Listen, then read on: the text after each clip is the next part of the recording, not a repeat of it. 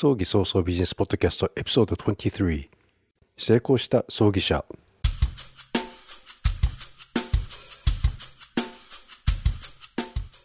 こんにちは今のところ日本でたった一人の葬儀早々ビジネスポッドキャスター有限会社 YEY の和田です死に方改革研究者および旅のデザイナーあの世への旅です今日は2021年11月29日ですでは行ってみようか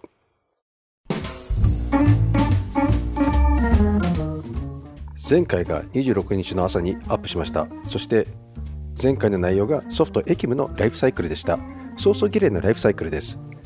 今の葬儀の仕組みは戦後の仕組みで冠婚葬祭互助会が作り上げた内容といっても過言ではありません。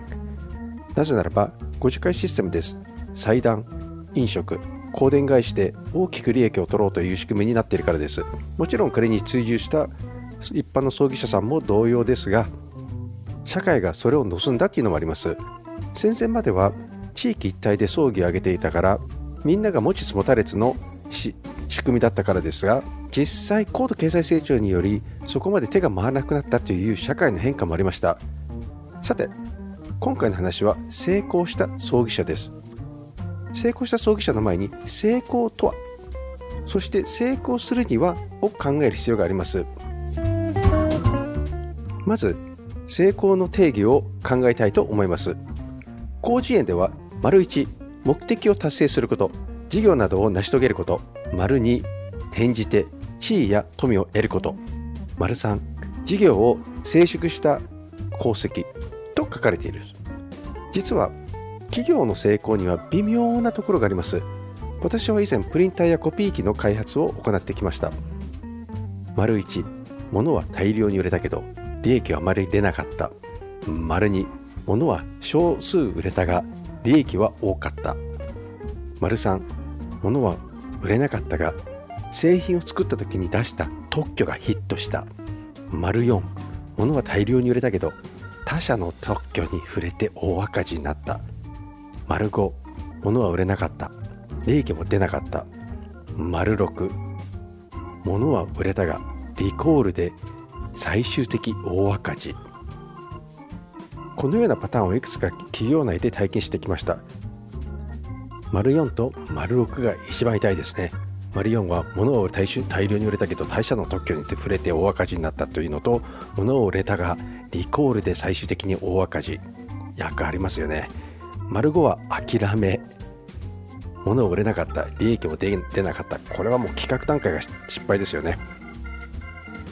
丸1物は大量に売れたけど利益あまり出なかったっていうのは薄利多売のメーカーの気質。丸2と丸3はありがたいですよね。物は数少なく売れたけど利益は多かったとかね。丸3の、えー、物は売れなかったが製品を作った時に出した特許が大ヒット。これ後から続くわけですよ、ね、では葬儀社というのは前回の内容でお伝えしたようにハードではなくソフトです。つまりエキムです。エキムで成功というのは何かを考えたいのと成功するには何が必要かと。世の中にはいろいろな成功事例とストーリーが流れています。テレビやラジオネットニュースであちらこちらで取り上げられています。そこで成功したビジネスとは何かを考えたことがあるでしょうか。成功したと思ったらインサイダー取引で御用になったどっかの CEO が笑えないですよね。最近出てきた。さてビジネスで成功するに必要な条件とは？一つは利益性。一つは拡張性。一つは持続性です。はい。丸1の利益性は先ほど申し上げた丸2と丸3の、えー、話ですね。物は少数売れ,、えー、と売れたが利益は多かったというのと物は売れなかったけどヒッ特許がヒットしたっていうやつですね。利益性、ね、拡張性っていうのは丸3の特許ですね。あと持続性は丸1と丸3が許す限り継続することですが引き際も大切ですね。ビジネスのね引き際。利益率がいい。葬儀はソフトであるからです。しかし昨今簡素化したのと駅務を最小限に抑える傾向がある。家族層や一日層だと利益が出づらいわけです。そうなったら数をこなすしかありません。拡張性はあるわけですね。棺を豪華にするのではなくお花を入れてもらうとかきちんと包丁してもらうとかこれもちょっと難しいですけどね今の状況では。まず一人作業である仕事は拡張性が乏しいわけですよね。特に個人事業主さんや役者さんとは本人以外いないから。葬儀社は組織で行う仕事だからいろいろと水平展開ができます。そして持続性。別の葬儀社から独立したからといって次の日から仕事が来るわけではありません。次に取引してくれる業者はあるのかって。棺や骨亀。こここれをどこから仕入れるのか。返礼品は祭壇のお花やご教科はどこから仕入れますか？つまり前の会社の信用度があったから仕事ができたものであるわけですね。看板がなければさあどうする？石の上にも3年ということわざすらあります。ネットで有料葬儀社で検索しても出てくるのはデタラメに近い情報ですから。特に小さなお葬式寄り添う優しいお葬式いい葬儀イオンお葬式コンセルジュなどは自社施工していませんのでつまり葬儀屋のブローカーです。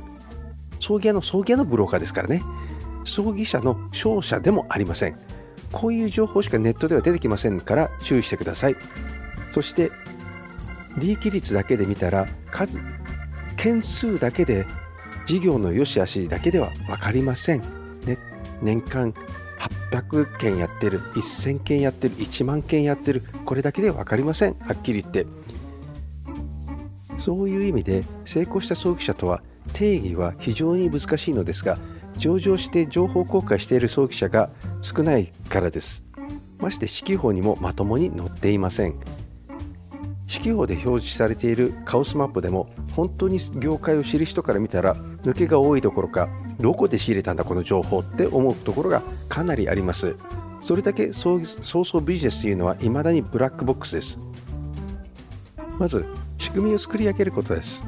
人件費などの固定費そして変動費を入れた原価計算税金なども忘れずに各々のプランはどうするかお葬式のプランを作り上げる必要があります。仕入れは何か外注するものは何かを考えます。お迎えに行く霊柩寝台車と出棺時の霊柩霊柩車は自社かそれとも外注かどこに頼むのかそしてどこが都合が良いのかご遺体の安置場はあるかそこに冷蔵庫はあるか電気代はどうするのか。仕組みを作れないのは断片的な脳波しかないからです。それが見よう見まねでやってきた新しい葬儀屋さんたちですね。だから早々儀礼がデタラメだったりするのですが遺族だって早々儀礼を理解してないからどうにでもなっている時代です、まあ、実に考えてみると怖い時代で怖い話です。仕組みを作ることでギャンブルにならなくなります。そして重要度に優劣を作ることができます。まず小さな組織や寄り添うを使うのはいいがそこの依存性から抜け出さないと何も始まりません。葬儀社の成功というのは依存性から抜け出した葬儀社のことを言います。つまりネームバリューと利益性そしてお客様もハッピー。数をこなしているが評判が悪い葬儀社はいくらいくつも知ってます。ただ相手変わって主変わらずの世界だからこそ今人々はそこの葬儀社をまた利用します。仕事に失敗した方どうかっていうのはよほどのでない限りあの例えば模試名を間違えたとか違う人の改装令状だったり祭壇で火災が起きたとかそんなことでない限りは他人は分かりません。ある意味筋トレして細マッチョな体になっているのと肥満なのか服を着た状態ではよほどでもない限り分からないということですね。それと一緒です。仕組みとは自分のビジネスのどこがいいかどこが悪いかを知ることです。アイデアを整理する整理整頓することが大切です。そして常にどこを改善することを知ることが必要です。私自身が PDCA という言葉を使うのはあまり好きではないのですが仕組みが古いからですが単純なものの効果はあります。マーケティングで成功している会社は事業でも成功していると言っても過言ではありません。つまりマーケティングは餌をまくことで魚が寄ってくることでセールスはキャッチする作業だけです。極論マーケティングを制することでセールスはいらなくなります。成功した葬儀社は数を伸ばしている。いないのではなく利益利益率をきちんと確保している葬儀社です。はっきり言ってしまえば従業員は固定費が増えるの増えるから少なくて良いのです。必要な時に協力外注を使えばいいのです。しかしそれは東京都内だけのビジネスモデルなんですね。全てが揃っているのが東京です。全てでないところ。例えばね首都圏でも神奈川千葉埼玉も含みます。自社である程度のことができるようにしなければなりません。成功した葬儀社はきちんとマーケティングを行っています。そして会員と掛け金を集めている時代ではないことを理解しています。もちろん掛け金を集めるのは互助会以外はありません。しかしそれでもきちんと仕組みを作っている葬儀屋さんはありますつまりマーケティングとは仕組みを作って利益を上げることですお寺にも言えます今日のお話はここまでです